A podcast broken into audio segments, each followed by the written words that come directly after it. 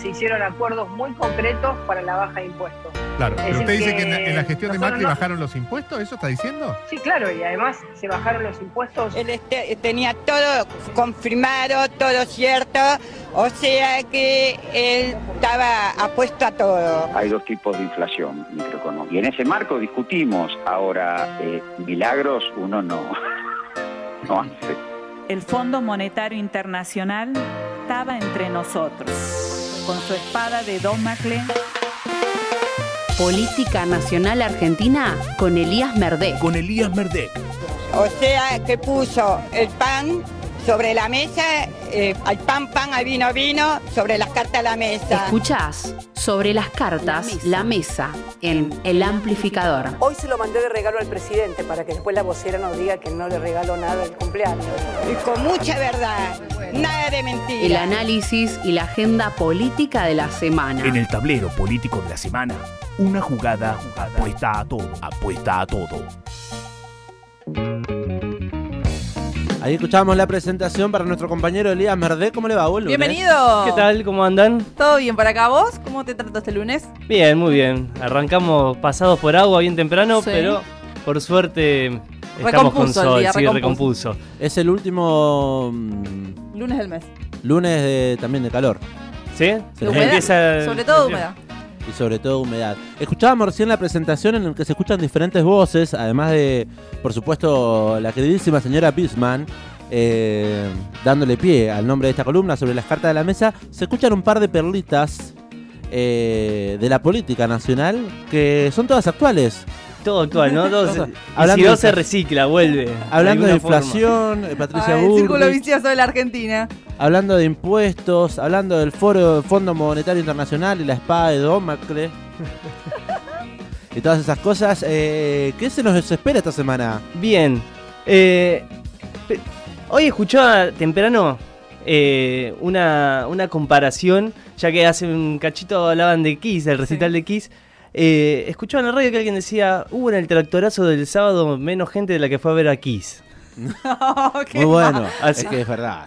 Yo no sé cómo estuvo el recital, pero... Para mí estuvo explotado el recital de Kiss. Sí. Obviamente que el teclado eran cinco gatos locos. En Pero realidad- bueno, claro, daba el pie como para decir, eh, fue un fracaso la movilización del sábado. Había una realidad que te quería mostrar, que era una plaza colmada, pero que no llegaba ni a la mitad del monumento.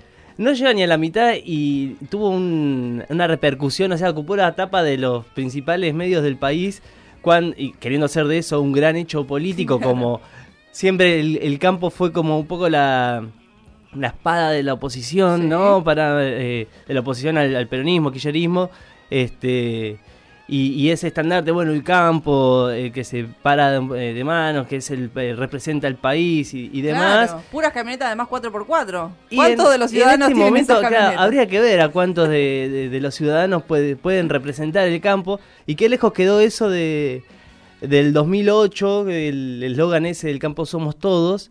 Eh, bueno, es- la movilización del sábado quedó muy lejos de, de eso. Lo mencionábamos hoy de que mucha gente también eh, peca de ignorante y piensa que cuando se habla del campo habla justamente del peón rural y no, cuando nosotros mencionamos y en general se menciona el campo se habla de los grandes empresarios que se la llevan todas. ¿Esto, Así es. repre- ¿Esto representa al campo, estos sectores? ¿Es el campo? Bueno, eh, ese siempre es con la discusión.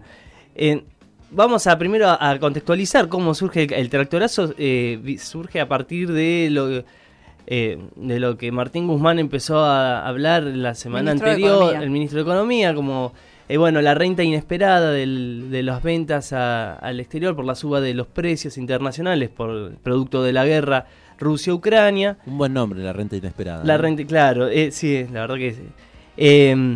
Los eufemismos, ¿no? la forma de decir, de nombrar las cosas.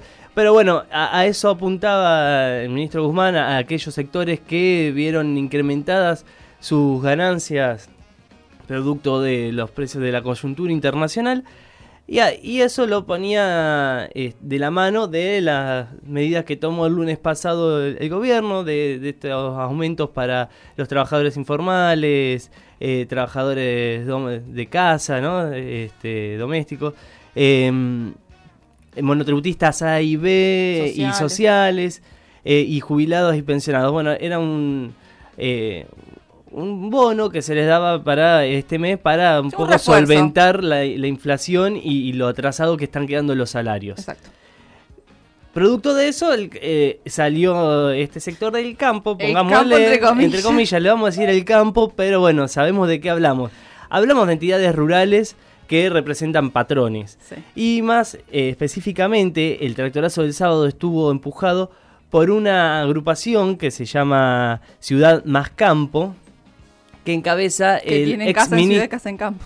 que encabeza el ex ministro eh, de, de Agricultura, de Agroindustria, Luis Miguel Echeverre, ministro durante el macrismo, Ay, ex presidente de la sociedad rural, eh, que tiene este armado político que muy vinculado a los sectores de Cambiemos. Eh, más precisamente del PRO, a Patricia Bullrich.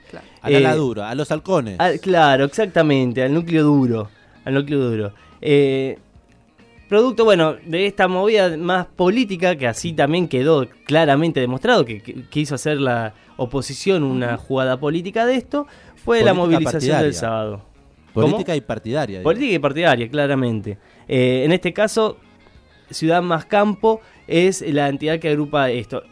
Esta mo- movilización no tuvo un respaldo público de la mesa de enlace, que salió de, a- no salió a despegarse, pero no se hizo cargo de la Claro. movilización.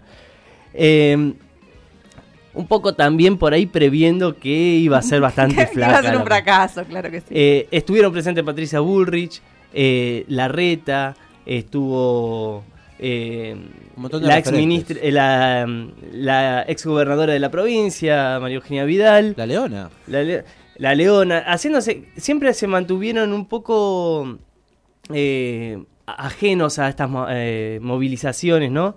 Este, callejeras, que Sí, están no- muy vinculadas también a una violencia este, comunicacional, ¿no? De- eh, se veían imágenes de, de figuras políticas del oficialismo, este, bueno, eh, como en una especie de horca, eh, esas Es cosas. que su discurso, como siempre se dice, o sea, es el odio, no tiene mucho fundamento, mucho, mucha cosa real para decir, entonces se O basa... si, hay, o si hay fundamento, está desdibujado y desdibujado Claro, bueno, por esto, sí. ¿no? Sí, y eh, bueno, digamos que la reta eh, que siempre, el- o en el último tiempo hizo como gala de una posición más moderada y, y- y sumó capital político a partir de esa postura, eh, se vio un poco empujado por la radicalización del discurso de la oposición y de figuras como Milei a, bueno, acercarse a estas posiciones un poco más extremas y bueno, se apareció en esta movilización donde no sé si se, se- se fue muy conforme, ¿no? De haber estado ahí. ¿Le, le servirá o no le servirá a partir Uy, de no debía esto, hacer esto, dijo.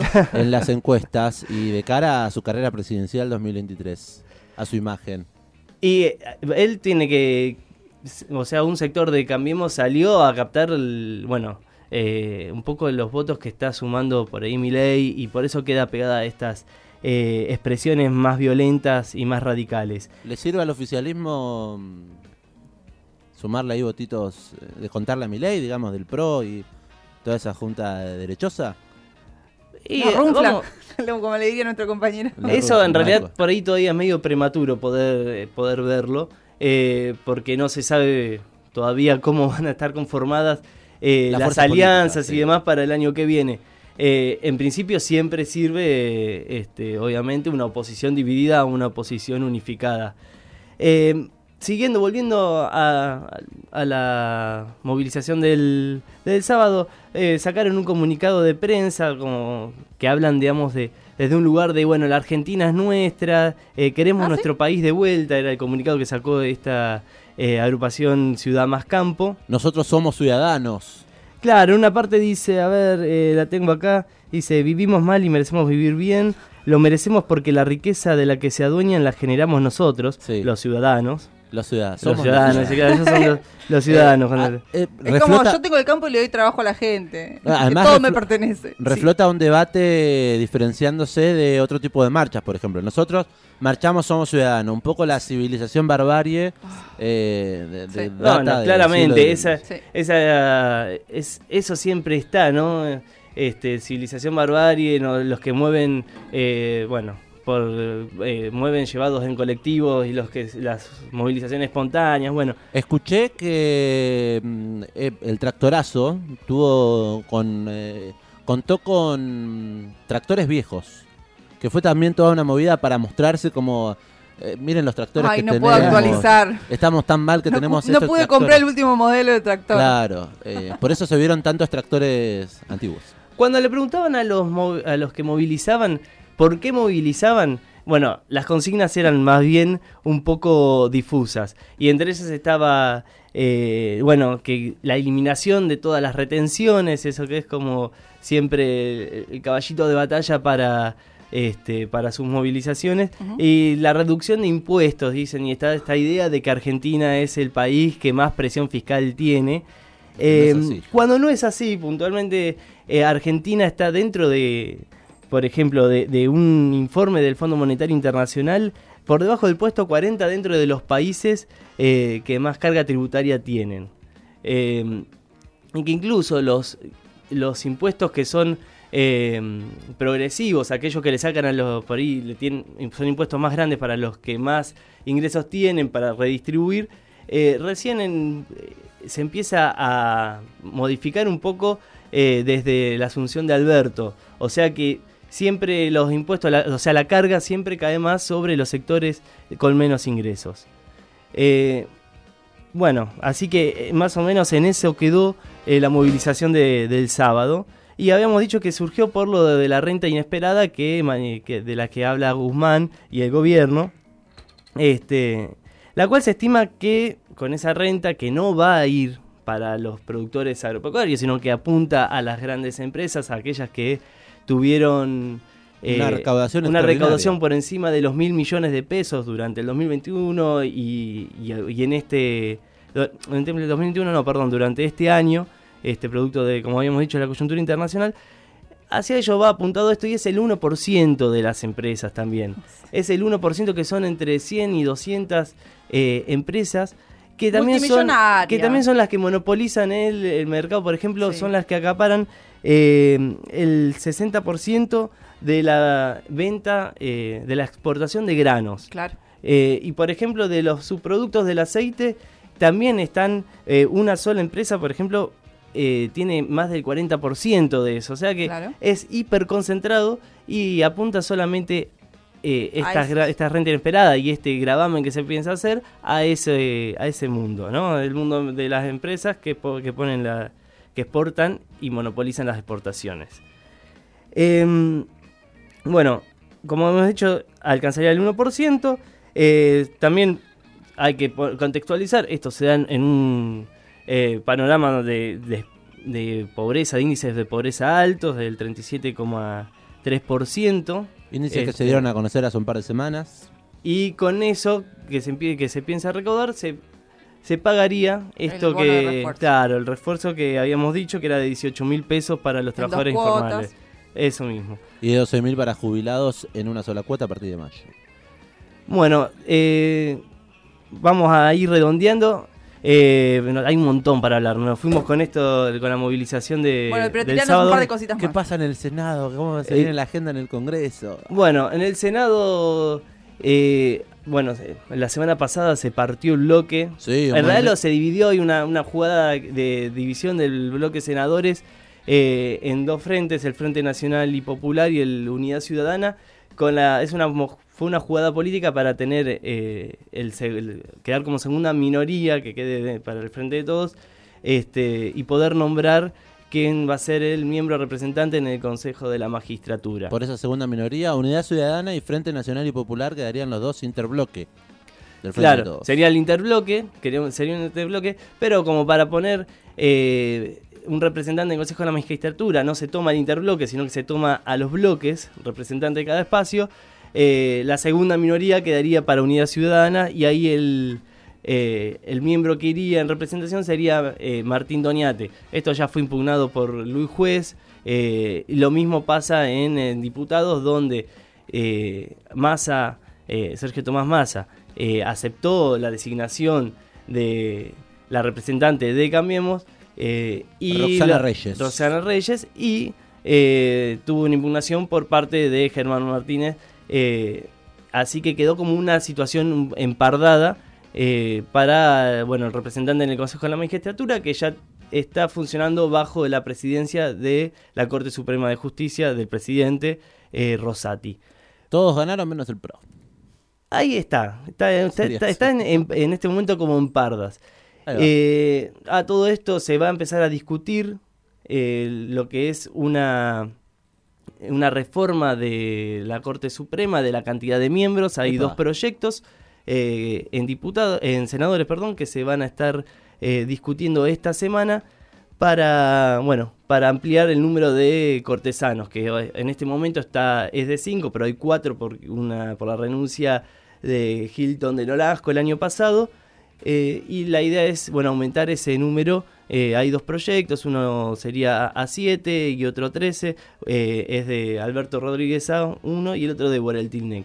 Así que ahí se está trabajando este, eso por en senadores, en diputados se va también a reformar lo- la aprobación de la reforma del Consejo de la Magistratura que habíamos hablado, para incorporar en la presidencia eh, a la presidencia dentro del Consejo de la Magistratura, pero la presidencia de la Corte Suprema, pero que no presida el Consejo de la Magistratura. Bien, entonces una semana, una nueva semana en la que se seguirá hablando de justicia, en este caso de la Corte Suprema de Justicia, con estos proyectos de ley a tratarse en el Senado, que un poco eh, estuve escuchando que buscará federalizar y regionalizar la cuestión eh, y buscará paridad de género también en la Corte Suprema de Justicia. Así es, por eso, bueno, y también eh, va a haber movida eh, en el Senado, donde se prevé que esta semana se pueda llegar a tratar eh, este Fondo Nacional para la Cancelación de la Deuda con el FMI, del cual también habíamos estado hablando, que tiene, que va a ir a buscar a aquellas empresas que fugaron dinero, fu- fugaron los activos de la mano de la deuda que fue tomando el macrismo este, a partir de, bueno, del Fondo Monetario Internacional y, y de la deuda con este, acreedores privados durante todo ese periodo. Así que esta semana se prevé que pueda tratarse en el Senado. Gran pantallazo político, aclarando un poco este panorama, este tablero político nacional de la mano de Elías Merdek. Eh, veremos qué de todo esto podemos volver a, a charlar el próximo lunes. Claro, cómo hilvanamos una columna con la otra. Eh, gracias. No, gracias a ustedes.